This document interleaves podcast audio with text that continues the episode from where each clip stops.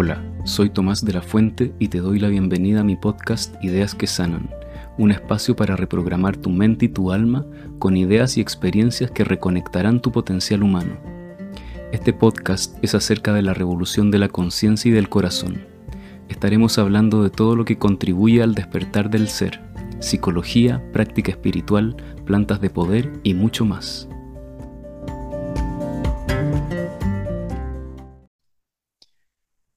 Voy a comenzar como siempre explicando la idea santa del punto 7. Después voy a describir algunas características generales del eneatipo y luego vamos a ir a la virtud y cómo trabajarla. Las ideas santas del punto 7 son tres.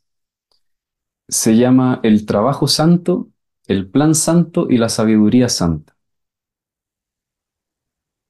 El trabajo santo es la percepción de que toda la manifestación, desde las dimensiones más sutiles hasta el mundo físico, es obra del ser.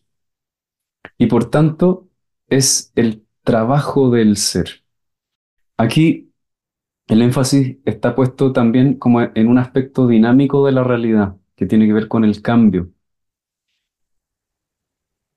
Y, la idea acá es, es bastante sencilla la idea, que todo está cambiando constantemente y, que, y, la idea es que ese cambio no es azaroso, no es un accidente, sino que ese cambio está siendo conducido y dirigido por una inteligencia, por la inteligencia del ser.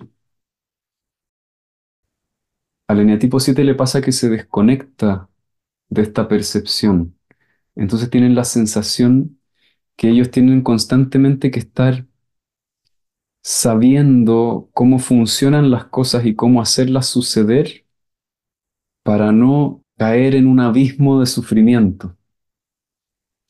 Hay, hay, una desconexión con la idea de que hay una inteligencia que está ordenando todo, entonces hay una desconfianza básica muy profunda.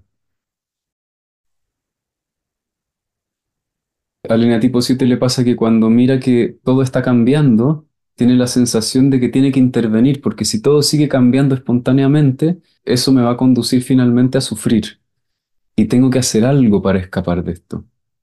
Tengo que hacer algo para lograr estar en un estado más feliz, más estimulado, más alegre, más placentero, porque no puedo confiar en que ese proceso se dirige a un buen lugar de forma espontánea.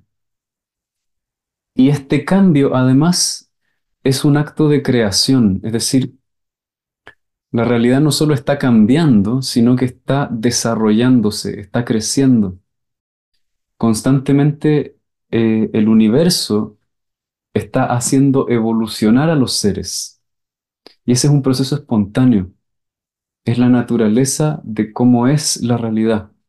Entonces todo no solo está en cambio, sino que ese cambio es creación, es un cambio creativo.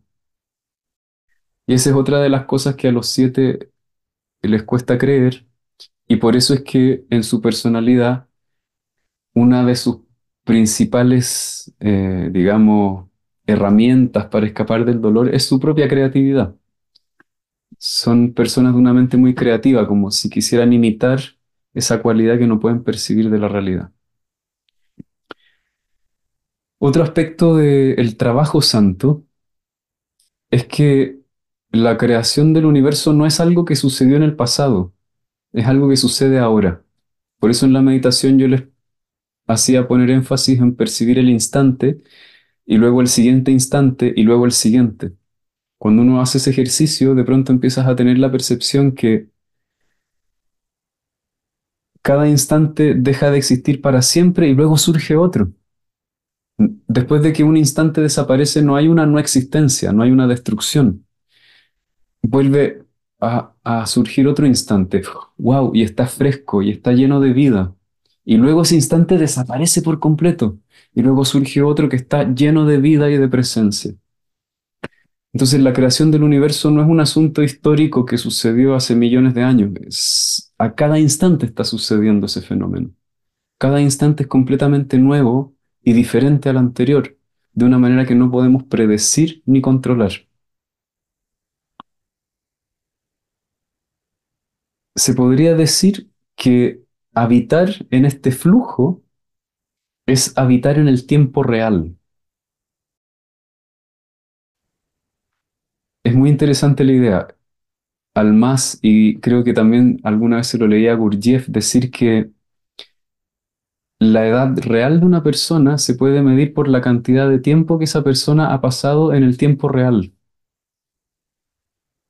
Cuando estamos en este tiempo real en donde no estamos imaginando otra realidad o deseando otra realidad, sino simplemente permanecemos en la realidad tal cual es, lo que sucede es que estamos inmersos en la experiencia, estamos realmente experimentando. Y este realmente experimentar es un proceso de crecimiento. Entonces, la cantidad de tiempo que vivimos en el tiempo real es directamente proporcional a la madurez de que tiene nuestra alma, se podría decir. Muy interesante la idea. Gurdjieff decía que todos nos congelamos en algún punto del desarrollo. Entonces decía, hay personas que en realidad tienen tres años, hay personas que tienen siete, hay personas que tienen quince, aunque ya tengan cuerpos de adultos. Luego tenemos otra idea que está conectada con el trabajo santo, que es el plan santo. Y es la percepción, ya lo mencioné de alguna manera, que el desarrollo de la realidad no es arbitrario ni caótico, sino que sigue un programa detallado cósmico. Es decir, el universo es inteligente. Y aquí la palabra plan no se utiliza en el sentido de que todo está planificado hacia el futuro. No es que el universo tenga un, plan, por decir, hizo unos planos de cómo iba a terminar siendo todo al final del tiempo. ¿Sí? No es que haya como un, un destino predeterminado hacia el futuro, sino más bien que en el ahora hay un plan, es decir, hay patrones, hay leyes naturales. Todo lo que sucede sigue, sigue esas leyes y ese orden. Eh, todo tiene una pauta para su desarrollo. Un ejemplo muy simple, cuando se une un óvulo y un espermio, no crece un árbol, crece un ser humano. Esa inteligencia tiene un patrón, tiene un orden, no es caótica, pero no es que esté planificado hacia el futuro como va a ser el fin de los tiempos. Entonces, por eso que podemos tener mapas, por ejemplo, del desarrollo de la conciencia, porque todo sigue un patrón y en la medida que tenemos esos mapas podemos hacer ciertas prácticas espirituales que sabemos que van a traer ciertos resultados porque hay leyes en el universo. Lo mismo, si yo tengo, qué sé yo, eh, un combustible y produzco calor y fricción, yo sé que ese combustible se puede convertir en fuego y así, porque hay leyes, hay orden. Y y parte de entender el plan santo es que la realidad sigue una lógica y una inteligencia que no son lineales. No son eh, como esta idea de que yo hago un proyecto, lo ejecuto y llego como siguiendo los pasos linealmente al, al final. No, es un proceso espontáneo, misterioso, que está más allá de toda comprensión posible. Cuando meditamos de la forma que les estaba mostrando recién, empezamos a percibir eso. Empezamos a, ver que cada instante es muy diferente al anterior. Yo recién cuando estaba meditando me pasó eso. En una respiración me sentía mal, en la siguiente me sentía bien, y en la que seguía me sentía mal, y después me sentía bien. No, podía predecir lo que iba a pasar en el siguiente momento. Todo estaba cambiando muy rápido. Y a medida que iba avanzando la meditación, iba entrando en un estado de presencia cada vez más profundo y se iba sintiendo cada vez mejor todo el proceso a medida que estaba presente ahí. Que eso es justamente lo que le cuesta al eneatipo 7. Al eneatipo 7 le cuesta estar inmerso en la experiencia. Está siempre mirándola un poquito desde lejos, teniendo muchas ideas de cómo es la experiencia, pero no realmente experimentándola. Entonces es como si estuviese congelado y eso tiene que ver con el miedo, está como afuera de la realidad, en un espacio un poquito mental, intelectual. Y por último, está la sabiduría santa, que es la tercera idea santa del punto 7, que tiene que ver con la actitud que comenzamos a desarrollar hacia la vida y hacia la experiencia cuando percibimos el trabajo santo y el plan santo. Entonces, el plan santo nos dice que hay un orden natural en la forma en que ocurren las cosas. Este orden no puede entenderse, predecirse o representarse de una forma definitiva. Y el trabajo santo nos dice que todo cambio es el desarrollo del ser y consiste en momentos sucesivos de momentos del presente. Y el mundo en que habitamos es una creación que surge a cada momento. La sabiduría santa entonces tiene relación con la comprensión de las implicaciones que tiene el trabajo santo y el plan santo. Y como decía, nos da una forma de estar en la vida, nos orienta en la vida. Entonces la sabiduría santa tiene que ver con comprensiones de este tipo. Tiene que ver con entender que el ser solo puede experimentarse estando presente. Por lo tanto, si queremos contactar con nuestra naturaleza verdadera, el único camino es estar presentes. Al tipo 7 le pasa que siempre tiene la idea de que puede descubrir un plan a través del cual va a poder crear una especie de realidad alternativa mejor que esta. En ese sentido, el entendimiento es que no, hay ningún plan que podamos crear de forma, de forma alternativa para crear una mejor realidad. La única mejor realidad posible es esta, y es estar presente en esta, como esta realidad es. La otra idea relacionada con la sabiduría santa es que la cantidad de tiempo que pasamos en el presente contribuye a la maduración de nuestras almas. Entonces eso nos orienta si, quiero desarrollarme y crecer y realmente estar más integrado y más pleno, se trata de permanecer en el presente, porque así va a suceder el crecimiento.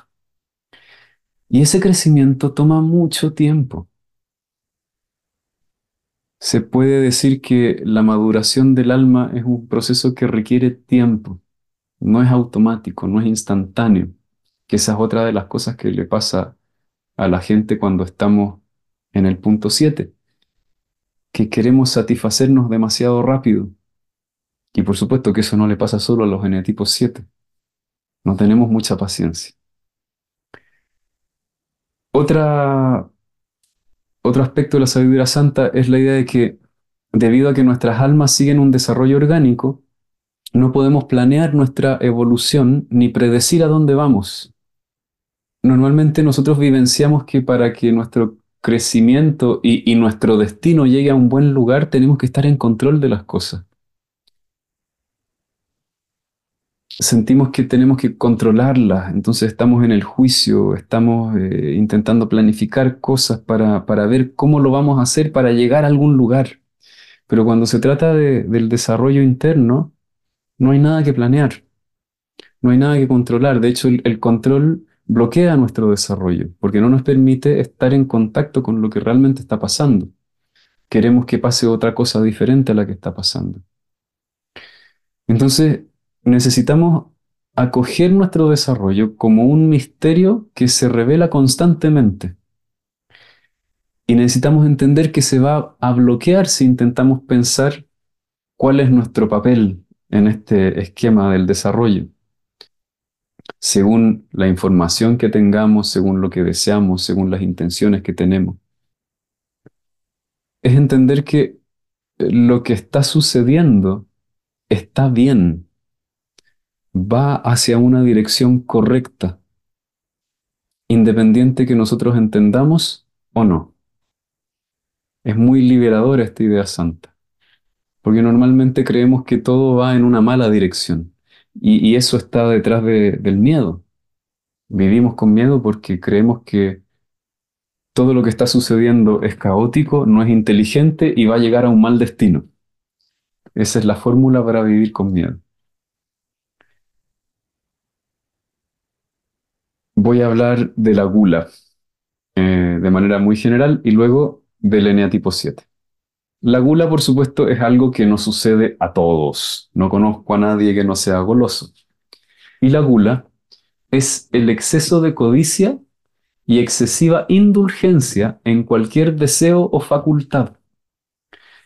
Es una pasión por el placer que subyace a la sobreindulgencia pero no es tanto un deseo de sumergirse en la experiencia, sino un deseo de probar y saborear muchas y variadas cosas. Lo explico porque fue muy larga la idea para digerirla.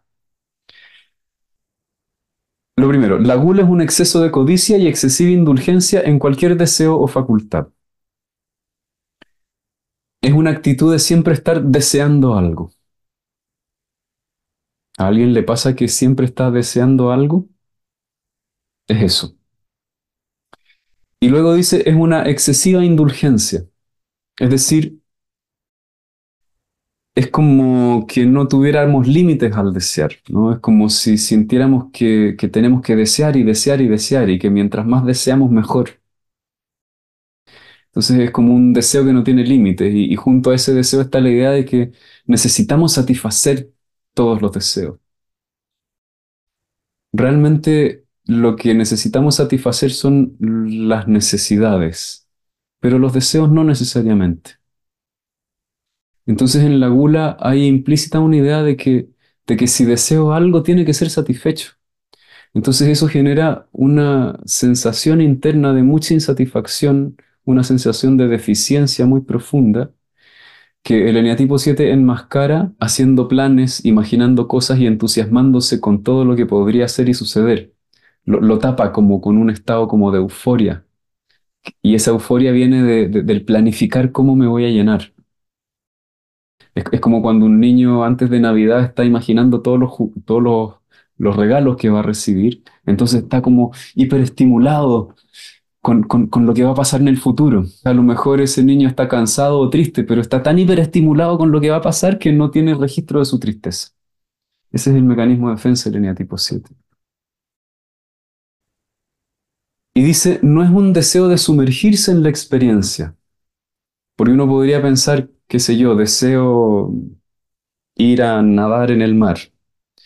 Pero en el caso del 7 no es el deseo tanto de nadar en el mar y satisfacerse nadando y tener la experiencia y cuando estoy ahí me sumerjo y siento el agua, y siento mi musculatura moviéndose y realmente me sumerjo en la experiencia hasta quedar satisfecho.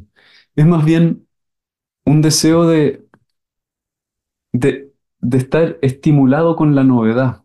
Entonces al 7 le gusta probar y saborear muchas cosas y muy variadas.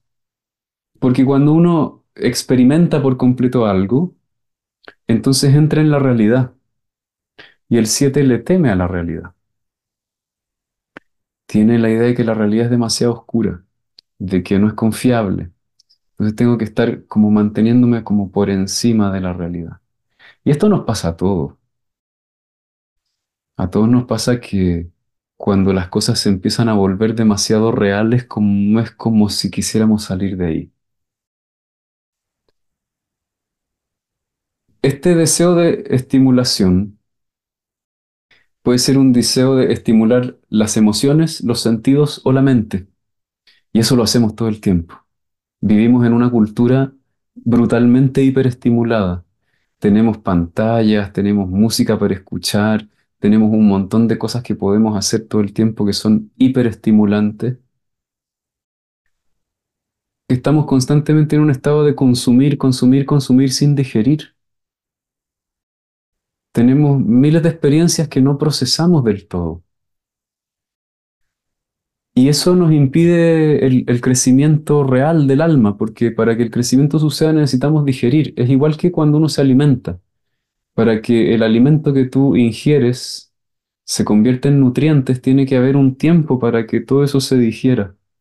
Y lo que nos pasa a nosotros normalmente es que no, no digerimos nuestras experiencias. Pasan tantas cosas en el día tan distintas y tan estimulantes, luego llega la noche y nos dormimos viendo tele y nos levantamos al otro día, a otro día lleno de estímulos y experiencias. ¿Cuándo hacemos la digestión? ¿Cuándo nos detenemos realmente a sentir qué está pasando aquí y ahora? Y en lugar de ir a hacer la digestión, vamos a buscar más estimulación. Normalmente eh, el proceso de hacer la digestión es un proceso en donde necesitamos retraernos hacia adentro, entrar en nuestro interior, sentir algunas cosas que se sienten incómodas. Pero ante eso preferimos mejor comer algo, ver tele, salir, conversar, encontrar algo que nos divierta o algo que hacer. Ahora, buscar el placer y evitar el dolor es adaptativo también. Es decir, si no tuviéramos en nuestro sistema nervioso la capacidad de, de buscar lo que nos da placer y evitar lo que nos genera dolor, estaríamos muy mal. ¿sí? El asunto es que aquí cuando estamos fijados en este escape del dolor a través de la búsqueda de placer, lo que, ocurre es que perdemos el sentido de la realidad en esta búsqueda. En el sentido de que no necesariamente hacemos lo que nos conviene. Buscamos placer de forma indiscriminada, sea eso bueno o no, sea eso una necesidad o no. Y entonces comenzamos a perder contacto con nosotros mismos, nos descuidamos, no hacemos lo que necesariamente es mejor y nos hace mejor, sino que vamos como intentando satisfacer impulsos demasiado inmediatos. En ese sentido es el desequilibrio que nos encontramos en el punto 7. Y finalmente, esto de buscar la estimulación cuando tiene esta forma más neurótica, está al servicio de escapar del dolor, no de satisfacer una necesidad. Entonces no importa cuántos deseos podamos satisfacer, nunca nos vamos a sentir satisfechos porque en realidad la intención no es satisfacer deseos, es no tocar el dolor. Y es solamente cuando entramos en, una capa más profunda de nosotros mismos cuando vamos a experimentar una satisfacción real. Pero si vamos saltando de una cosa estimulante a la otra, entonces nunca realmente vamos a dejar de necesitar seguir saltando de una cosa a otra. Porque por más que tengamos miles de experiencias placenteras, si no digerimos lo que necesitamos digerir, vamos a necesitar seguir escapando de lo que realmente estamos sintiendo. Esto que está tan en nuestra cultura. Quizás en el siglo pasado teníamos como en la cultura valores más del eneatipo 1, el trabajo duro, la corrección moral. En este siglo eh, hemos mutado a una cultura mucho más 7, en donde el ideal, sobre todo en las generaciones más jóvenes, se trata de satisfacer todos los deseos el, sentido de la vida es poder satisfacer todos los deseos, entonces tengo que viajar todo lo que yo quiera, tengo que tener todas las experiencias que yo quiera tener con todas las personas que pueda tener, y, si no he vivido todas esas cosas, entonces pareciera que hay algo que le falta a mi vida.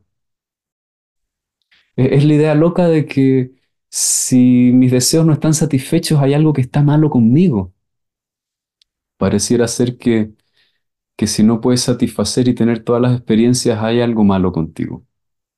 Y muchas veces entramos en esas ideas. Entonces así nos perdemos también la posibilidad de ser plenamente adultos, porque la realización adulta no solamente tiene que ver con el poder experimentar placer, sino también con el poder enfrentar desafíos, tomar responsabilidad, eh, construir cosas que requieren eh, disciplina, ciertos niveles de frustración, crecer a partir de las interacciones que tenemos en la vida. En una relación de pareja hay, hay mucho que procesar y digerir. Y no es siempre agradable, pero es una gran realización construir una relación de amor, a pesar de la dificultad. Y muchas veces la gula no aparece como algo necesariamente placentero a primera vista, porque a veces algunos pueden ser adictos a la dulzura y la paz de la práctica espiritual y ser excesivamente ascetas, porque siendo tan asceta no tienes que lidiar con los aspectos incómodos de la vida tampoco. Entonces a veces no es tan obvia la gula, eh, son otras formas de gula también. Otra forma de gula muy común es dejarse arrastrar por las emociones. A veces lo hacemos poniéndole el rótulo de que estamos trabajando nuestros asuntos psicológicos y entonces somos tremendamente indulgentes y nos dejamos arrastrar por nuestros estados emocionales, generando una tormenta dentro nuestro y alrededor de los demás, porque la intensidad de las emociones se siente como esa dosis de droga que necesitamos para no estar en contacto con la realidad, que la realidad es más simple muchas veces. A mí me encanta una frase de Fritz Perls que decía, a veces uno está sufriendo profundamente porque cree que necesita a su mamá, cuando en realidad lo único que necesitaba en ese momento era un lápiz para poder escribir. A esa histeria emocional la podríamos ver también como una forma de gula, que no nos permite realmente estar en contacto con la profundidad, porque la profundidad no es un espacio cargado de emociones.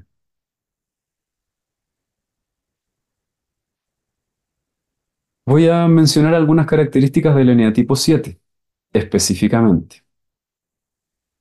Para el 7 la gula es su sufrimiento, aunque esto no sea evidente.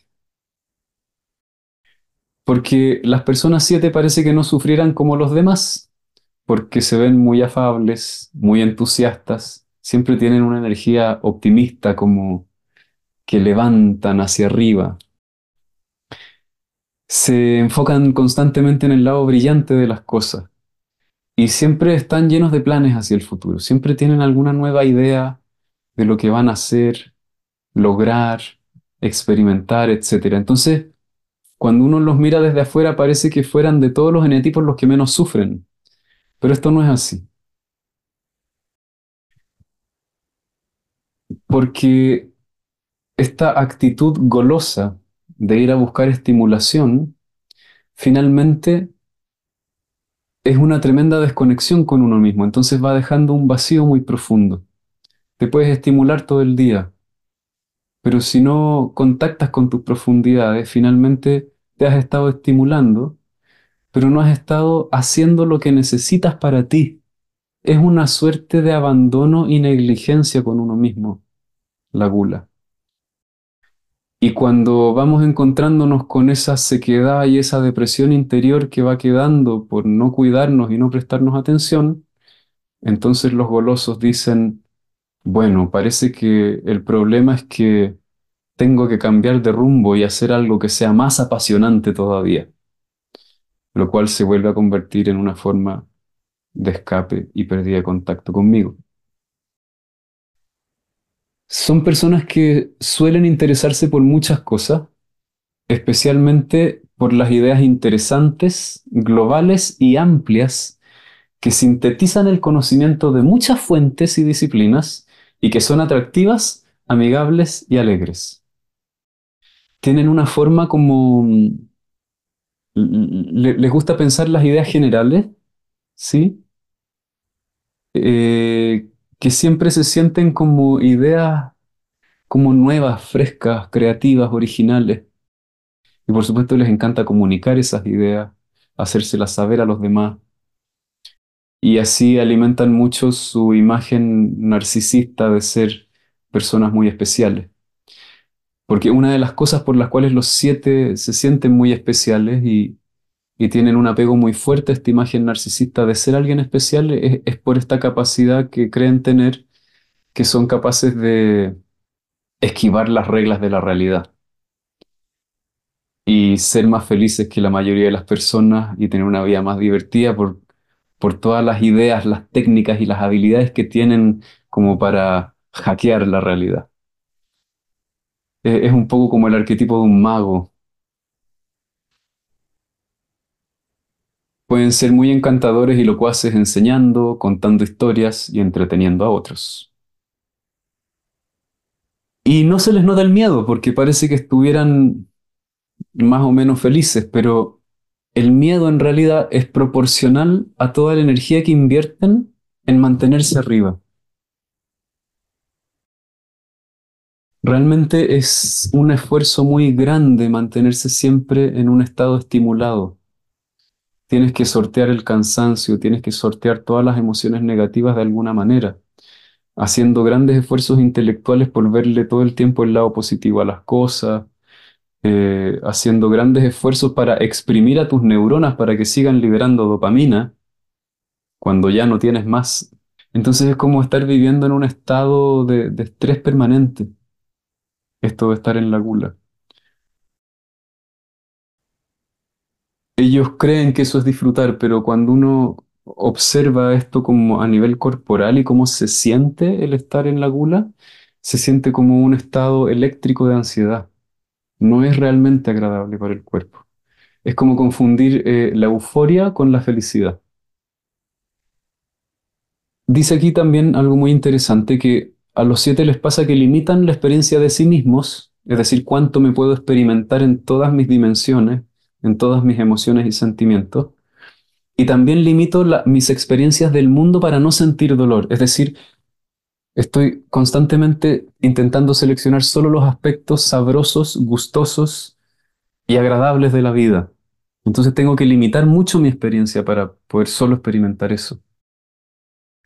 Eso da como resultado que uno está constantemente experimentando la realidad como desde la vereda segura de la mente.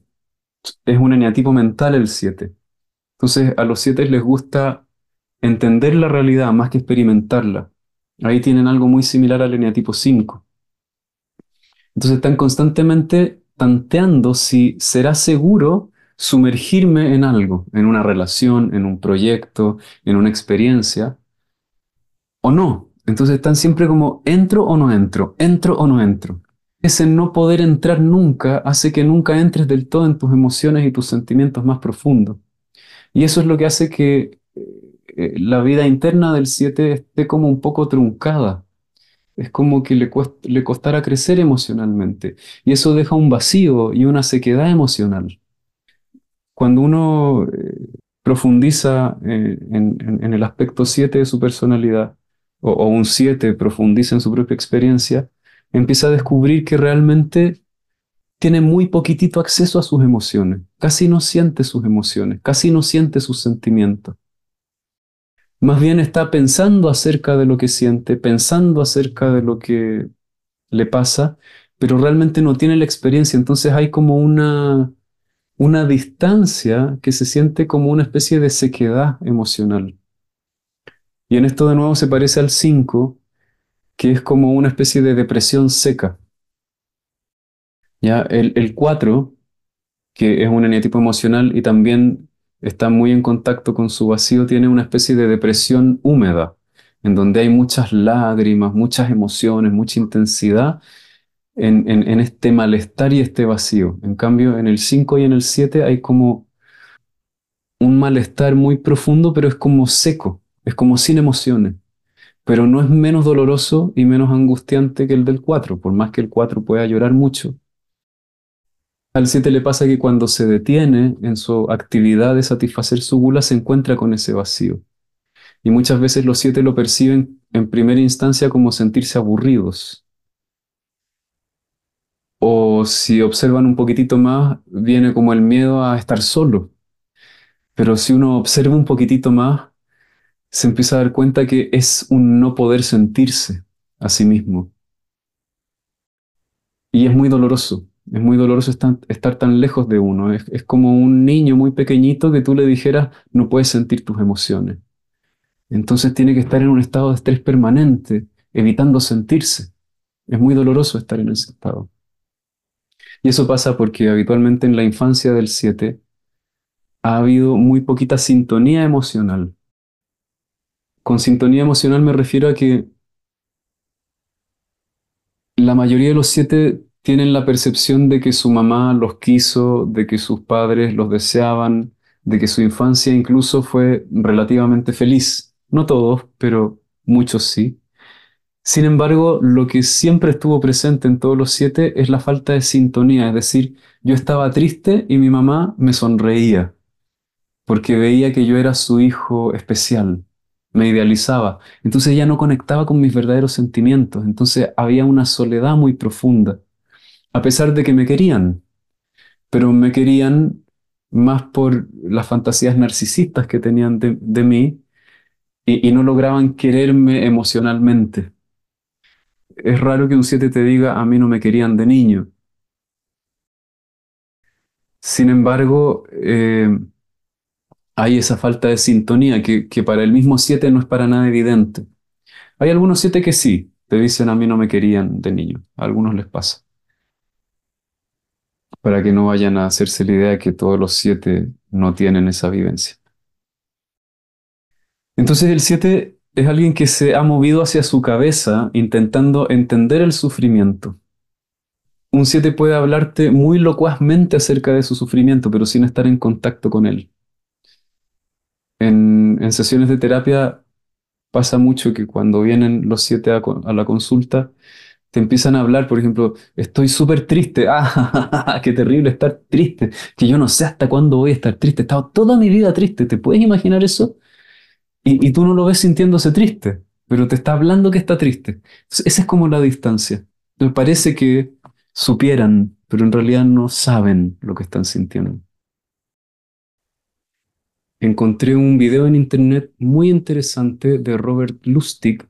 Él explica la diferencia entre el placer y la felicidad y da una explicación basada en la neurociencia. Y creo que su explicación describe con toda precisión qué es la gula y también cómo salir de ella. Voy a leer la transcripción del texto. Dice así. Experimentamos una crisis en nuestra cultura y creo que se reduce a un error que hemos cometido en la interpretación de dos de nuestras emociones más importantes y positivas, el placer y la felicidad. Muchas personas equiparan ambos, pero estoy aquí para decirles que son completamente diferentes. Mucha gente piensa que son exactamente lo mismo. De hecho, en Internet se pueden encontrar definiciones que realmente confunden los dos. Entonces, ¿cuáles son las diferencias entre el placer y la felicidad? Creo que hay siete. Uno, El placer es de corta duración. La felicidad es duradera. Dos, El placer es visceral. La felicidad es etérea. 3. El placer es tomar, la felicidad es dar. 4. El placer se puede lograr con sustancias, la felicidad no se puede lograr con sustancias. 5. El placer se experimenta solo, la felicidad se experimenta en grupos sociales. 6. Los extremos del placer llevan a la adicción, ya sean sustancias o comportamientos pero no existe tal cosa como ser adicto a demasiada felicidad. Y siete, lo más importante, el placer está relacionado con la dopamina y la felicidad con la serotonina. Estas son dos sustancias bioquímicas, dos neurotransmisores, dos químicos que el cerebro produce y utiliza para comunicarse entre una neurona, una célula cerebral y otra. ¿Por qué nos importa esto? Bueno, Resulta que la dopamina excita la siguiente neurona, y cuando las neuronas están demasiado excitadas, con demasiada frecuencia, tienden a morir. Entonces la neurona tiene un mecanismo de defensa contra eso. Reduce el número de receptores disponibles para ser estimulados en un intento de mitigar el daño. Y así tenemos un nombre para ese proceso. Se llama regulación a la baja. Y muchos productos químicos diferentes en el cuerpo lo hacen. Ahora, Obtienes una sensación placentera, una ráfaga. Los receptores bajan y la próxima vez necesitas un golpe más grande para obtener la misma ráfaga, porque hay menos receptores para ocupar y necesitas un golpe más grande y un golpe más grande hasta que finalmente tomas un gran golpe para no obtener nada. Eso se llama efecto de tolerancia. Y cuando las neuronas comienzan a morir, eso se llama adicción. Sin embargo, la serotonina, en cambio, es inhibidora, no es excitatoria. Inhibe su receptor para proporcionar contentamiento, para tranquilizarse, si lo quieres llamar así. No puedes tener una sobredosis de la serotonina. ¿Y qué significa inhibir un receptor? Lo que significa es que se une, pero no activa el proceso más allá del receptor. Así que básicamente ralentiza esas neuronas en lugar de hacer que se disparen. Y así al hacerlo, terminas sintiéndote satisfecho, contento, esa sensación de estar en paz con el mundo, si prefieres llamarlo así. Eso que llamamos felicidad. Ahora, hay una cosa que regula a la baja la serotonina, la dopamina. Entonces, cuanto más placer buscas, más infeliz te vuelves. Y Las Vegas, Madison Avenue, Wall Street, Silicon Valley y Washington, D.C. han confundido y confundido muy específica y coordinadamente el término felicidad con el término placer para que puedas comprar felicidad y así te vendan su basura. Se llama la economía estadounidense y se basa en sustancias hedonistas, sustancias que generan placer en lugar de felicidad.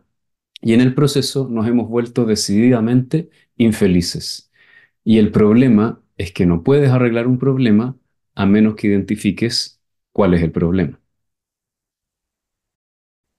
Voy a entrar ahora en lo que es la virtud, la sobriedad. ¿Cómo podemos salir de nuestra gula? Y me imagino que todos se dieron cuenta que todos somos golosos, ¿no? No hay nadie que no esté en esto. Ah, es terrible. Por eso es tan importante tomarnos todos los días un momento para no hacer nada. Nada. Ni escuchar música, ni caminar, nada. Para que pueda bajar la, la, dopamina y pueda activarse el otro mecanismo de la serotonina.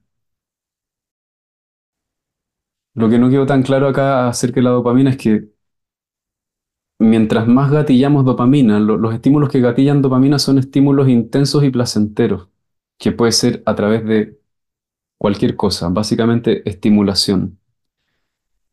Entonces, mientras más gatillamos la dopamina, más se agota el sistema y más tolerancia genera. Entonces necesitamos un estímulo más fuerte.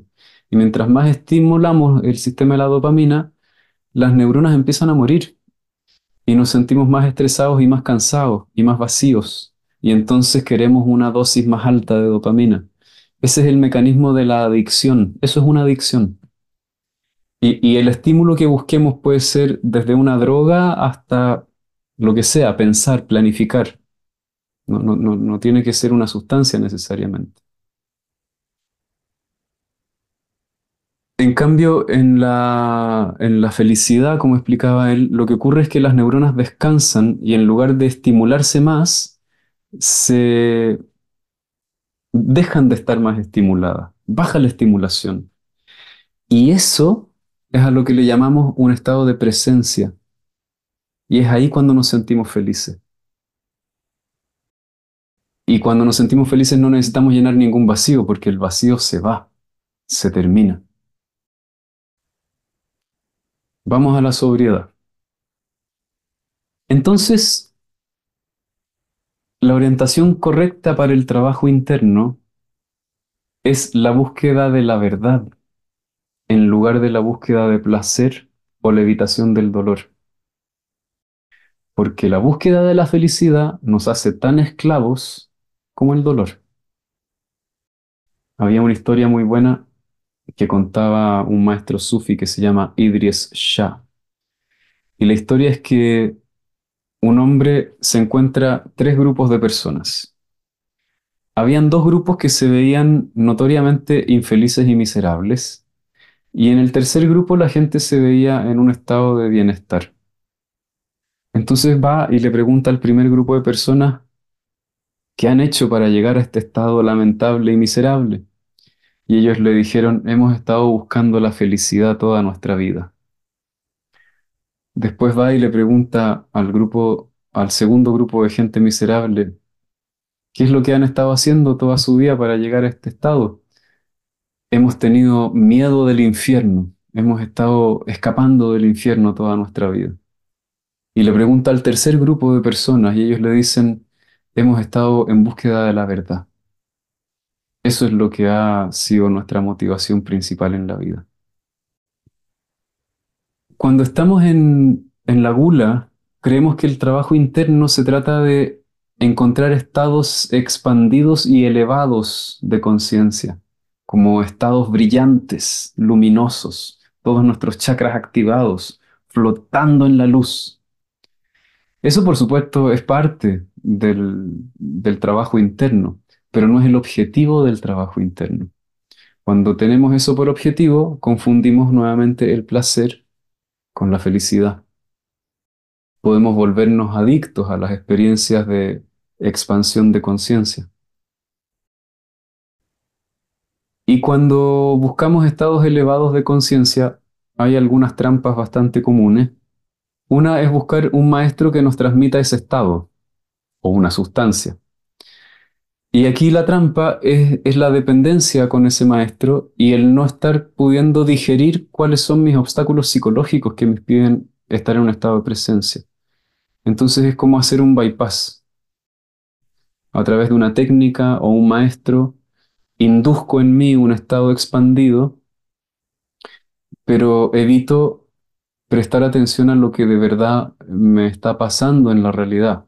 Es como una manipulación. Por eso a los siete les pasa mucho que cuando se dedican a la espiritualidad son muy fanáticos de las técnicas. ¿sí? Entonces aquí encontré una super meditación que si tú haces esto el día de la luna llena, entonces se va a activar no sé cuál chakra y eso va a generar que tu glándula pineal haga no sé qué cosa y entonces así vas a encontrar... Es como eh, el exceso de énfasis en las técnicas para modificar los estados. ¿Sí? También podemos mantenernos en un estado elevado de conciencia evitando eso que gatilla todas las heridas de nuestra personalidad. Podríamos aislarnos del mundo, limitar nuestras relaciones o literalmente convertirnos en una seta. O bien el celibato también es una forma de evitar estimulación, porque ¿qué otra cosa en la vida que una relación íntima en donde hay sexualidad con alguien para que se activen todos tus traumas y todas tus heridas psicológicas. Entonces, claro, podemos mantenernos en un estado muy diáfano, muy liviano de conciencia, si evitamos todo aquello que gatilla todas las experiencias infantiles que no hemos digerido todavía. Desde el 7 eh, muchas veces pasa, no todos los siete hacen esto, la verdad, pero digamos que cuando en general estamos en la gula, lo que nos pasa es que cuando el trabajo interno deja de sentirse como algo brillante y hermoso, queremos salir corriendo. Cuando viene esa parte que se pone un poquitito más pesada. El trabajo interno más profundo lo que hace es transformar nuestra relación con el principio de placer. Es decir, una de las cosas que pasa cuando hacemos un trabajo interno profundo es que nuestra relación con el placer cambia. Y tiene que ver con lo que decía Robert Lustig en el video nos damos cuenta que, que no se trata de satisfacer nuestros deseos, sino de encontrar una felicidad que es más profunda que la satisfacción de los deseos. Empezamos a darnos cuenta cuando vamos profundizando que buscar satisfacer nuestros deseos y nuestros impulsos hace que nos relacionemos con el mundo y con nosotros mismos como si fuésemos objetos nosotros mismos, nuestro propio cuerpo incluso, las otras personas, el, mundo en general, son objetos para lograr la satisfacción de nuestros deseos y nuestros impulsos. Eso es como, en lugar de ver personas, es ver objetos. Ese es un aspecto del eneatipo 7 cuando está muy desequilibrado, que tiene una, relación muy, muy utilitaria con, consigo mismo y con los demás. no solamente con los otros, sino consigo mismo en donde hay como un, uso de los otros para encontrar mi satisfacción. La satisfacción de que se reconozca mi autoimagen o de un deseo o de un impulso, lo que sea. Y pareciera ser que cuando estamos demasiado enfocados en satisfacer nuestros deseos y nuestros impulsos, en realidad eso tiene que ver con un desequilibrio en nuestros vínculos tempranos, en donde había una por decir así, perturbación en el contacto con las otras personas. Había poca sintonía, como dije antes. Es decir, mi mamá se relacionaba conmigo también como un objeto. Ella me miraba y veía el niño especial que tenía, en vez de verme a mí como una persona separada de ella, que tiene sentimientos, necesidades diferentes a las de ella, que necesita contacto, que necesita atención. Entonces cuando, cuando estamos demasiado puestos en, en satisfacer nuestros deseos es porque no podemos acceder a una satisfacción que es más profunda, que tiene que ver con el poder vincularnos con otros sujetos y vernos a nosotros como un sujeto también, como una persona. No somos un objeto a manipular para que genere dopamina y por lo tanto placer. Somos personas que tenemos historias, sentimientos, necesidades, que necesitamos sintonía, contacto. Si nos relacionamos con la realidad como si nosotros fuésemos una especie de boca que quiere consumir algo, lo que va a pasar es que vamos a perpetuar el sentido de vacío. Por lo tanto, cuando vamos a la práctica espiritual o al trabajo interno y lo vemos como un medio para llenar un vacío, estamos viéndonos a nosotros de manera utilitaria también. ¿Cómo a esta máquina la hago dejar de sentir las cosas que no me gusta que sienta? No estoy tratando mis sentimientos como si fueran los sentimientos de alguien que tiene que ser escuchado, visto, validado. Me, estoy viendo como un objeto. Entonces, si, si voy a un terapeuta o a una práctica espiritual, esperando que esa práctica o ese terapeuta va a apretar unos botones y unos inputs y de ahora en adelante solo me voy a sentir como yo quiero, eso sería como este utilitarismo espiritual, por decir así. Entonces no se trata de eso. Eso no es el trabajo interno. El trabajo interno no es para, para arrancar lo displacentero de nuestra vida y que solo pasen las cosas que nosotros deseamos. Por supuesto que a medida que hacemos un trabajo interno estamos en mejor capacidad de construir la vida que queremos, pero, pero no es ese el foco principal del trabajo. Lo que necesitamos es, como decía antes, valorar la verdad por sobre el placer. Empezar a mirar lo que pasa dentro nuestro en lugar de buscar estados de conciencia más exquisitos, más amplios. En lugar de hacer una meditación para poder sentirme en conexión con todo el universo, hacer una meditación para sentirme para sentir lo que estoy sintiendo. Si estoy triste, sentir mi tristeza. Si tengo ansiedad, sentir mi ansiedad. Estar en contacto conmigo, con la persona que soy. Entonces aquí empezamos a relacionarnos con nosotros como si fuésemos sujetos y no objetos. Aquí hay una frase al final que dice, dejar de buscar es ir más allá del principio de placer, es comenzar a experimentar la realidad tal cual es. La sobriedad, entonces, es la virtud del punto 7, y Chazo dice que la sobriedad le da al cuerpo el sentido de proporción. Un ser en el estado de sobriedad está firmemente enraizado en el momento, sin tomar ni más ni menos de lo que se requiere e invirtiendo de forma precisa la energía que es necesaria. Al eneatipo 7 le pasa que en la gula pierde como el sentido de la proporción, de, la mesura. Por ejemplo, le pasa algo bueno y no puede decir, ah, esto que me pasó es bueno. No, esto que me pasó es fantástico. Incluso gasto una energía excesiva para expresarlo y comunicarlo y lo tengo que publicar en Instagram y decirle a todo el mundo qué increíble lo que me pasó. Y estoy en un estado de entusiasmo porque en realidad lo único que pasó es que qué sé yo, inventé una canción. Y la canción era más o menos nomás. No era ni muy increíble, pero alguien me dijo, ¡ay, qué linda la canción! ¡Wow! ¡La mejor canción del mundo! No, es, como, es como que perdiera el sentido de la proporción. Se, se, infla hacia arriba, o, más bien se eleva, porque el, el eneatipo 2 quizás se infla, el 7 se eleva, se va como así como a la estratosfera. Entonces es, estar firmemente enraizado en el momento. El, momento no es ni grandioso, ni fabuloso, ni, aburrido, ni, negro, ni espantoso. El momento es lo que es. Mi ansiedad no es la ansiedad más tremenda, es ansiedad.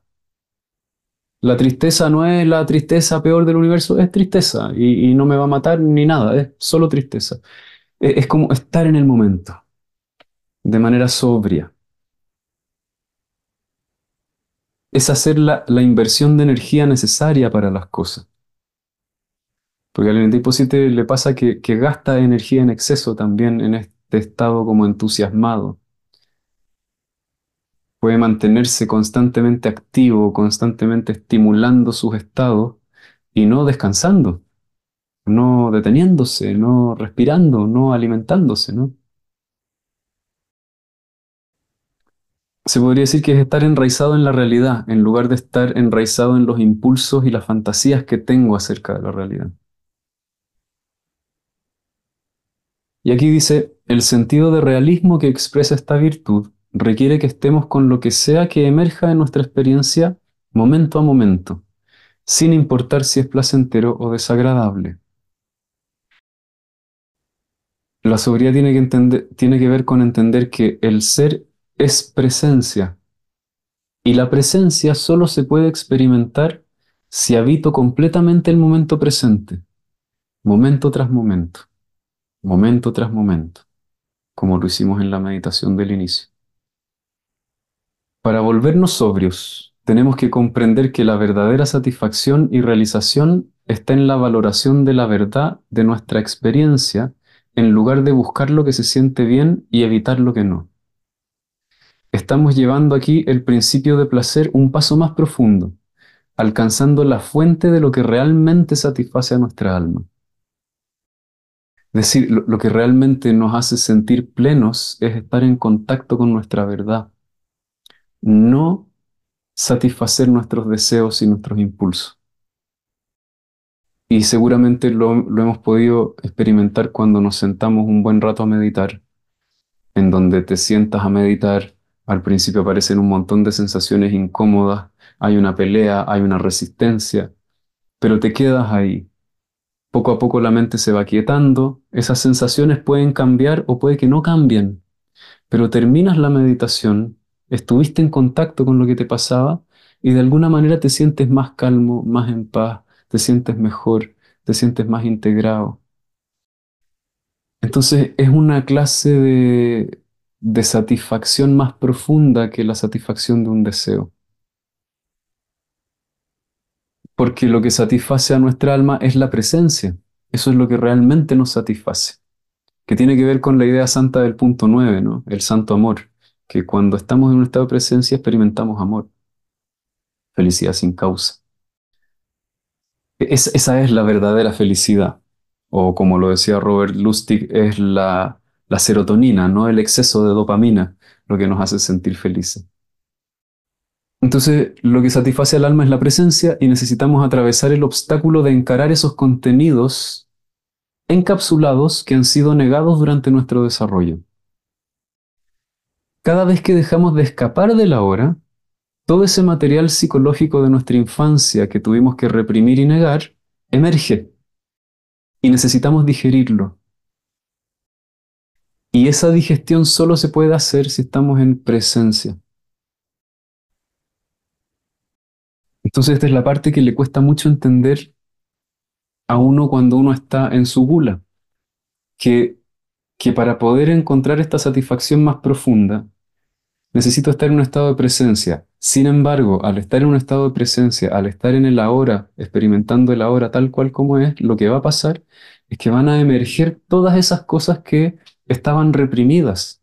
Se va a descorrer el velo de la inconsciencia. Y entonces voy a empezar a sentir un montón de emociones, un montón de conflictos que están ahí, emociones, energías atascadas en mi cuerpo que son desagradables y que he estado manteniendo a raya como una forma de sobrevivir. Y para poder entrar en ese núcleo más profundo de mi ser, necesito atravesar esa capa y comenzar a digerir todo ese material. Y a medida que podemos permanecer con nuestras emociones, qué sé yo, te sientas ahí, empiezas a experimentar y empiezas a darte cuenta, ah, tengo rabia, no, no quiero estar enojado, pero te permites estar enojado. Empiezas a digerir esa energía, empieza a ocurrir un proceso de maduración en donde empiezas a aprender de tus propias experiencias, de tus propias emociones, de tu propio campo energético. Tu propio campo energético empieza a aprender acerca de sí mismo y se empieza a volver más sólido, más amplio, más profundo. Entonces necesitamos contactar con todas esas experiencias que están ahí, por decir así, inconclusas dentro nuestro, para que puedan ser procesadas y podamos madurar todo ese material que siempre mantenemos a raya y que no queremos sentir, en realidad es el alimento para nuestra alma. Es eso lo que realmente nos nutre, si le damos la oportunidad de nutrirnos. Y no el placer inmediato y la satisfacción de los impulsos. Eso no nos nutre, nos deteriora, porque es una evitación. Sí, eh, quería hacerte una consulta hablando del tema de la gula, que em, cuando pasa de la alimentación, como de la ansiedad de, comer, eh, eh, y a propósito que estaba hablando sobre los vínculos, eh, tengo una, una, paciente que, que, la hija está con ese tema y tiene 11 años y se está haciendo cortes también. Eh, y ahí, bueno, que, mm, el trabajo ahí como que obviamente va, con los papás para poder acompañarla, pero qué complejo igual eh, eso porque finalmente es como que es como un comienzo de un trastorno alimenticio, si es que no se frena como en el momento. Eso, ¿cómo, cómo se podría como trabajar, digamos, cuando hay temas de gula en cuanto a la alimentación y que, ahora como que está tan eh, latente igual en, la preadolescencia. Sí, los trastornos alimenticios no suelen darse tanto en los eneatipos 7. Eh, en el caso del eneatipo 7 no es tan habitual y, y, no son más adictos a sustancias que otros eneatipos, para nada. Son adictos a la estimulación y necesitan saltar de una cosa a otra. Entonces incluso hay algunos siete que, que no son adictos a sustancias por eso, porque es un saltar de una cosa a otra. Ser muy adicto a una ah, sustancia significaría quedarse en eso. Ahora, los trastornos alimenticios no comienzan a los 11 años, comienzan desde que la mamá nació. Porque la mamá armó una personalidad Luego esa mamá tuvo una hija y se ha estado vinculando con la hija de la misma forma hasta que la hija tiene 11 años. Es, importante entender que, esto tiene una profundidad muy grande. Y no tiene que ver solamente con la gula, es decir, por supuesto que hay un aspecto de gula en el trastorno alimenticio en el sentido de que estoy lleno de sensaciones que no soy capaz de digerir ni procesar y entonces me deshago de ellas comiendo y vomitando eh, cuando es bulimia. Pero para llegar a ese síntoma tienen que estar pasando muchas otras cosas aparte del mecanismo de la gula y normalmente ahí hay un conflicto más o menos grande con la mamá. Eh, son mamás que suelen ser muy controladoras, imponen sus deseos de forma muy taxativa y entonces la hija bulímica está constantemente sintiéndose furiosa y derrotada frente a la mamá y, no sabe qué hacer con todos esos niveles de desesperanza y furia y con la incapacidad de expresar lo que le pasa y la incapacidad de que nadie escucha allá afuera. Eh, entonces ahí hay que trabajar mucho la relación con la mamá. Eso. Hola, tengo una duda con la diferencia conceptual o, cómo lo vive la gula del eneatipo 7 con la lujuria del eneatipo 8. Como que se me tienden a confundir ese, como, ese impulso que tiene. Sí, son muy distintos porque el eneatipo 8 busca la intensidad, en cambio el 7 busca lo placentero. Entonces tú, por ejemplo, puedes tener un eneatipo 8 trabajando sin dormir por dos semanas un eneatipo 7 no va a hacer eso. Un eneatipo 7 no puede tolerar tanto malestar. Entonces, en el caso del eneatipo 8 hay, hay una búsqueda de intensidad e incluso en esa búsqueda de intensidad hay una intención masoquista, como si la persona se sintiera muy satisfecha y muy orgullosa de poder resistir tanto, porque eso hace ver que es fuerte y poderosa. Entonces al 8 le gusta tolerar el dolor que implica tanta intensidad. En cambio, el 7 no busca la intensidad, busca el placer. El 7 no va a estar trabajando dos semanas sin dormir. A lo mejor el 7 va a estar planificando durante varios días algo, va a trabajar un poco, se va a cansar rápidamente y le va a costar continuar quizá. Esa es como la gran diferencia. El, 8 en su intensidad necesita demostrar su poderío y su potencia. El 7 solamente quiere escapar del dolor y buscar estimulación. No, no, no, no hay una intención en los 7 de demostrar que son poderosos, ni, ni más fuertes, ni que están por encima de nadie. Simplemente quiere estimularse. E- El 8 es un, es un carácter, ¿cómo decirlo?, muy guerrero y el 7 es un carácter muy evitativo. Entonces imagínate un niño, un, un niño 8. eh, a este niño 8, qué sé yo, lo, lo maltrataban, lo humillaban y entonces este niño 8 dijo, yo no voy a dejar que nadie me humille, voy a estar por encima de todos. Entonces está ahí haciendo todo en su vida lo que lo hace es verse más fuerte. Entonces va y aprende karate y es el que sabe pelear mejor, se vuelve un experto en hacer bullying. En cambio, el niño 7, su motivación no es demostrar que es más fuerte y que está por encima, su motivación es evitar el dolor. Entonces el 7 está escapando de algo. El niño 7 se quedó sin apoyo en algún punto de su infancia y dijo, ¿qué hago? Porque tengo tanta angustia, tengo tanto miedo, porque tengo esta pena dentro y no tengo idea, le tengo terror a esta pena porque me sobrepasa por completo. Tengo este miedo, no sé qué hacer con el miedo. Entonces, ¿qué hago? Voy a, voy a, voy a jugar a algo entretenido.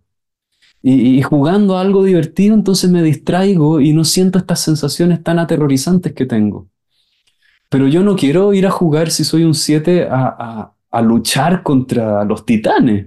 Yo quiero un juego que sea placentero y divertido. Entonces me iré, qué sé yo, a, hacer algo más entretenido y, y más suave, ¿no? Me voy a jugar un videojuego.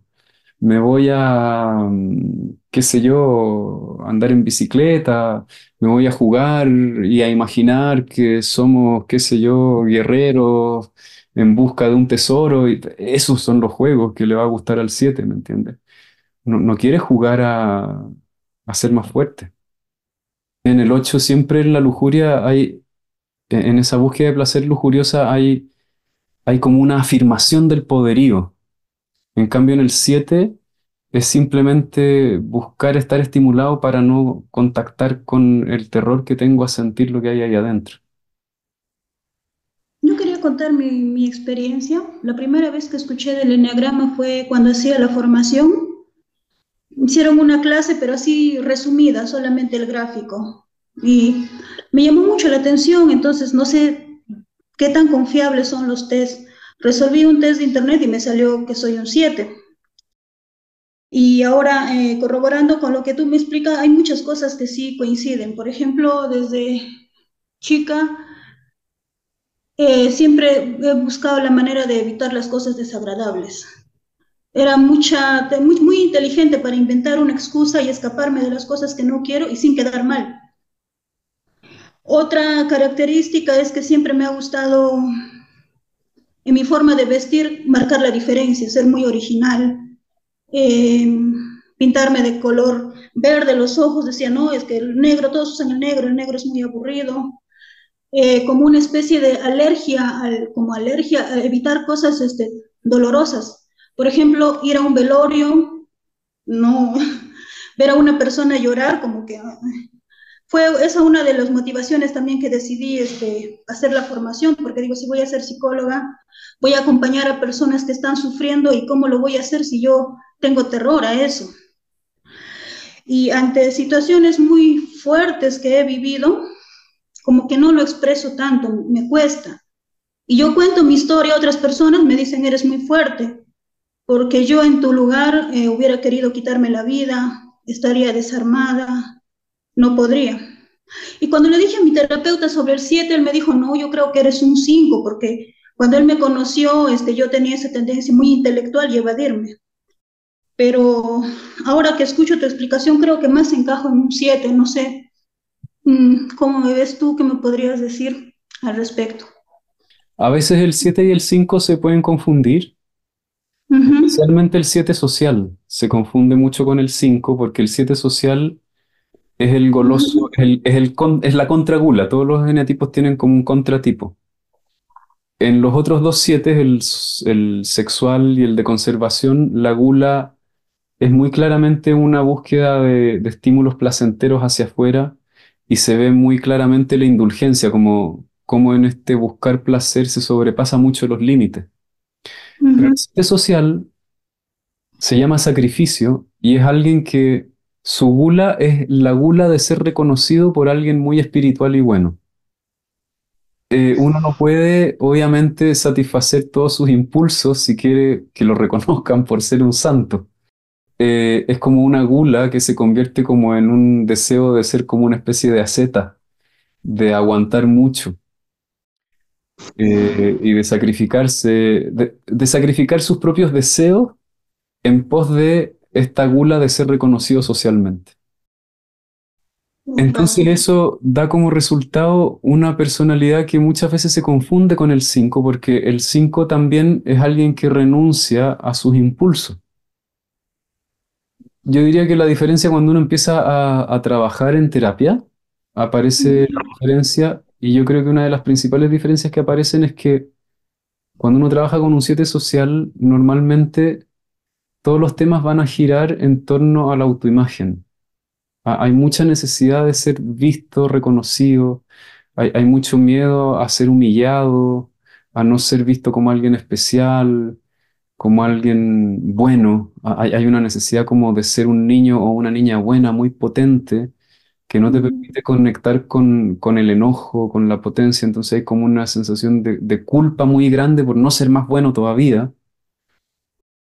Pero tiene algo el 7 que es un poco más brillantito que el 5 de presencia y le gusta mucho ser visto al 7. O sea, tiene un, es como un deseo de fama muy fuerte, como quiere mucho reconocimiento.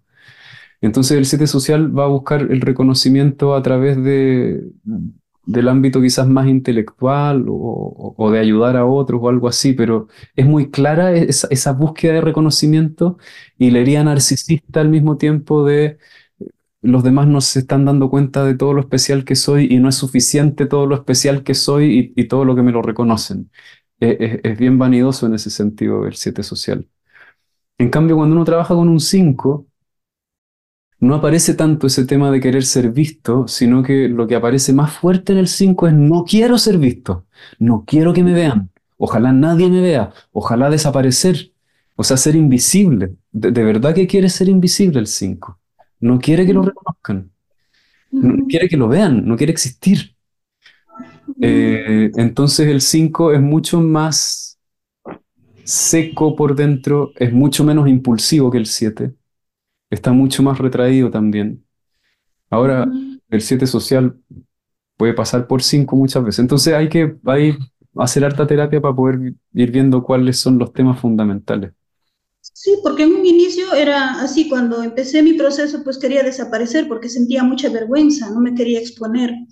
Pero ahora que he avanzado más en la terapia, no, he perdido ese, ese miedo a querer exponerme, a querer que me conozca, más bien al contrario, ahora me gusta, quiero mostrarme.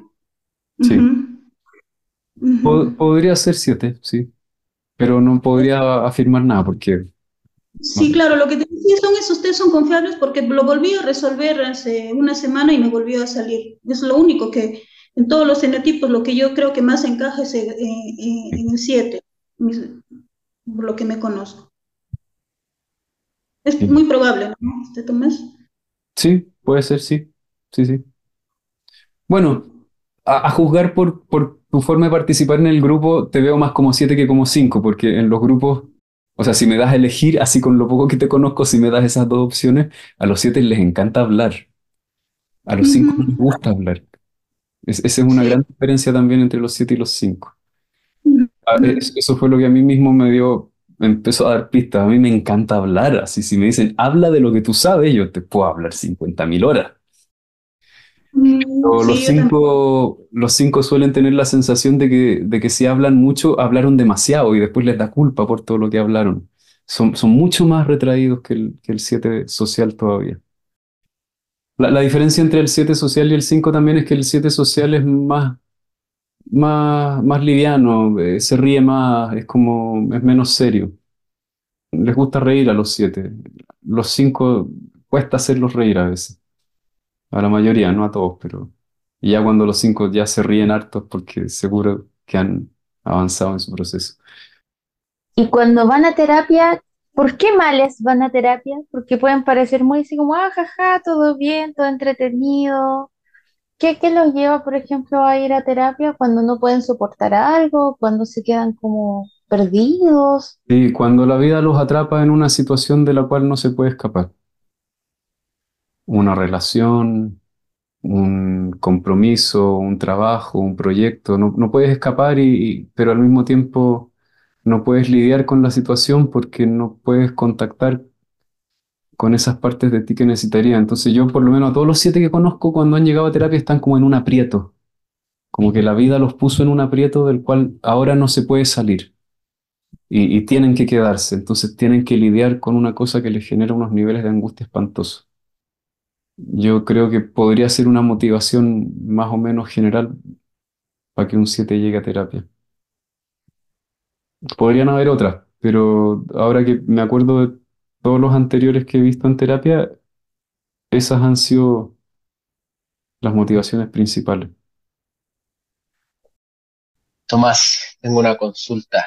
Lo que pasa es que, ah, por lo que veo similitudes con el 3, ambos son eh, buenos para hacer, o sea, están constantemente haciendo, ambos son buenos para solucionar, en el sentido de lo que explica al último de, de querer entender o cosas así.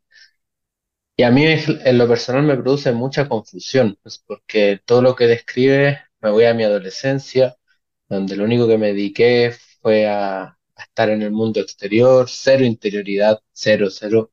Recién como a los 22 empecé como a mirarme un poquito más, pero no sé, mucho fanatismo, fanatismo, por ejemplo, de un equipo de fútbol, eh, mucho carrete. Ahora lo mismo, como estoy en la búsqueda, no paro de leer, no paro de picotear por un sistema, después por otro, pero me confunde mucho con lo del tren, entonces como Sí, me da se, bastante se pueden, se pueden confundir, se pueden confundir los 7 y los 3 porque ambos tienen mucha tendencia a este estado como sobreestimulado, porque el, el 3 en esta cosa de hacer y hacer, hacer, se sobreestimula mucho. La diferencia es que el hacer del 3 está enfocado en ser reconocido y satisfacer la imagen general de lo que es alguien admirable. El 3 quiere satisfacer la expectativa de los otros. Lo- Los tres que han tenido esa fase como de mucho carrete y fiesta, siempre me cuentan que, que su principal motivación para ir a fiestas era tener muchos amigos y que todos se dieran cuenta de que yo soy el chico popular, como es como miren, miren cómo brillo, porque tengo todos estos amigos, soy entretenido, todos me conocen, todos se saben mi nombre, todos saben, cuando yo paso todos me quieren mirar. Esa es como la motivación del 3 para estar en eso. En cambio, la motivación del 7 para ir a la fiesta es satisfacer sus impulsos. Eh, a lo mejor le gusta bailar, entonces va a bailar. A lo mejor le gusta eh, el estado que te produce la embriaguez del alcohol y la desinhibición de los impulsos y todas las estupideces que puedes hacer cuando estás más desinhibido. Eh, entonces el 7 es mucho, calza finalmente mucho menos con, con las imágenes culturales de lo que es una persona admirable. A pesar de que son muy vanidosos los siete. O sea, para los siete es muy importante cómo los ven los demás, pero, pero no es para el siete la motivación principal agradar a los demás. Que Eh, lo que decías como del 7 conservación, que al parecer eh, el 7 conservación es el contra 7, ¿no? no, el social. El que más se podría confundir con el 3 es el 7 social, diría yo, porque tiene una cosa como que tiene que ver con ser reconocido, pero por ser un niño bueno.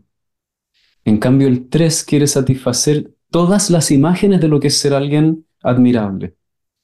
El, el- el buen hijo, el, el- más fuerte, el más ágil, el más inteligente. El 3 quiere tener todo lo que va a agradar a la mirada de los demás. En cambio, el 7 es específico. Quiero ser santo, pero no me interesa ser eficiente, no me interesa ser el mejor ni el más fuerte. Santo. E- e- Es más específica la imagen. En cambio, el 3 quiere agradar la mirada de todos. Y en su interioridad, el 7 se siente especial, se siente muy especial. En cambio, el 3 no. Hace mucho esfuerzo para ser admirado y consigue las miradas y entonces se siente como, ah, me están viendo, me están viendo, pero tengo que seguir porque si dejo, no soy nadie. En cambio, el 7 tiene otra sensación interna, es como, si yo sigo haciendo mi show o lo dejo de hacer, yo sigo siendo especial. Eso, eso, eso, es algo que tengo como en la sangre. Por supuesto que, porque el, 7, igual que el N tipo 2, está más identificado con una imagen idealizada. El 3 no tanto, el 3 tiene que actuar constantemente la imagen ideal. Y lo otro que dijiste recién, dijiste la eficiencia. Los 7 no están interesados en ser eficientes. Yo te diría que esa es una gran diferencia entre el 7 y el 3. A los 7 les gusta hacer cosas para estimularse, pero no necesariamente para ser eficientes. Ahora, si parte de la estimulación son todos los aplausos que te van a dar, a lo mejor te puedes esforzar por ser eficiente. Pero los siete tienden a ser poco disciplinados, a ser diletantes, a procrastinar demasiado, porque se distraen, porque empiezan a trabajar, se empieza a poner aburrido y buscan algo que los estimule y sea más divertido. En cambio, el tres, los tres son muy disciplinados comparativamente. Los tres trabajan, trabajan, trabajan hasta que terminan. Para el, eh, para el siete terminar algo no, no, no suele ser tan importante. Y en general en terapia te dicen, tengo un problema, nunca puedo terminar nada. En cambio el 3 te dice, el problema es que hago demasiadas cosas, pero las termino todas, o la mayoría, ¿se entiende? Entonces es raro que un 3 se queje de que no logra terminar las cosas. Entonces el 7 no, no es la eficiencia su, su, su foco en virtud del reconocimiento que podría recibir, podría hacer las cosas bien, porque además son de mente ágil, rápida, inteligente. Entonces son bien capaces de hacer bien las cosas, la mayoría de los siete, pero, pero no lo hacen porque sea la eficiencia un valor para el siete. Para el siete el máximo valor es que sea divertido, entretenido, estimulante, interesante, creativo, que tenga un sentido amplio, profundo, lograr llegar a veredas de la realidad que están más allá de lo conocido. Al, al 3, en cambio, no le interesa eh, los nuevos horizontes, le interesa calzar con la expectativa del mundo. Quiero ser un médico respetable para que todos digan que soy una persona de estatus y prestigio. Hola Tomás, muy breve. Eh, bueno, yo me identifico con todo lo que has dicho del 7 por todos lados. Y también veo a Pato más en el 3 porque a mí me pasa la misma situación de él pero mi autoimagen como que es más dañada cuando todos me dicen, oye, no te veo como alegre hoy día, o no te veo con la misma energía, no eres tú. Y eso me hace sentir muy frustrado en el fondo, es como, ¿por qué siempre tengo que estar bien? Pero es como que la sociedad también contribuyera a, eso también, porque todos cuando me ven un poquito menos alegre, un poquito menos estimulado, un poquito menos de la energía que siempre intento irradiar, es, como si se me cayera también una máscara, que yo sé que es bien narcisista de siempre querer ser como el, el mejor, el que se muestra más interesante, el, el, que brilla mal, el que le va mejor en el trabajo, pero es como una herida más narcisista, la veo yo. Y últimamente me ha tocado esa situación, como que la vida me está poniendo en situaciones de derrota, en situaciones de frustración, donde ese niño como que me dice, oye, escúchame, no, no intentes ser eso porque mira, esto es lo que hay. Y, y de repente un dolor, como tú dices, muy difícil de describir. Es como, no sé si es aburrimiento, no sé si... Es como poca cosa, es como una sensación de, de, de no encontrar, como, como poca nutrición. Eso se siente. Eso es lo que he sentido. Así cuando me pongo a meditar, eh, a nivel muy sutil es como como un lugar seco, como dices tú, pero con muy poca nutrición, así como insatisfacción tal vez podría ser el nombre. Pero eso, y sí, me llega mucho el 7, demasiado. Sí, sí. Y, es que se pueden confundir mucho. Yo creo que el, 7 con el 2 y con el 3 son son fácilmente confundibles. Mm. Eh, el, 7 es más mental que el 3. Es más intelectual, está más en la cabeza. El 3, en cambio, está más en la acción. E, es, más de acción. Es más de acción y resolver. El 7 no es tanto de resolver, es de buscar estimulación. Y es más intelectual en el sentido de que, por ejemplo, si un día estoy triste, me basta con pensar, sí, porque la tristeza en realidad es una conexión con mi alma. Entonces si estoy triste, estoy conectado con mi alma. Por lo tanto, es un buen día. Todo está bien. Como una operación intelectual, como que le miran o le inventan el lado positivo a las cosas y se autoengrupen con eso. En cambio, el 3, hoy día estoy triste. Bueno, tengo que salir a hacer ejercicio. ¿Se entiende? comparativamente, el 3 es de acción. El 7 no. El 7 es un mental. ¿Se entiende? Y el 2, ante la misma situación, estoy triste, llama a un amigo y le dice, ¿cuánto me has extrañado? Seguro que me quieres ver, ¿verdad? Porque yo te voy a escuchar y te voy a preparar un chocolate caliente. Necesitas verme. Sí, y entonces mi amigo me dice, sí, te echo tanto de menos. Ah, ya se me pasó la pena de inmediato, porque sé que soy importante para alguien. Entonces es un emocional, pero no es tanto de acción, es un seductor. Entonces esas quizás son como diferencias entre los tres eneatipos. El 7 cuando está con angustia no va a buscar normalmente tanto a otras personas como lo haría un 2 y no va a pasar tanto a la acción como lo haría un 3. Va a buscar estimularse. Entonces le bastaría ponerse a escuchar música, ver una película, ponerse a leer algo interesante, buscar información en internet. No sé, ¿se entiende? Eh, le basta con la estimulación y, con sus propias ideas se puede estimular y soñar en mundos imaginarios. Y así escapa de la angustia. Entonces, comparativamente, el 7 angustiado eh, se parece un poquito más al 5, más, bien se aísla y, no muestra y, no contacta con esos sentimientos. En cambio, los 3 y los 2, los, los dos mucho más hacen contacto con esos sentimientos dolorosos y van a buscar seducir.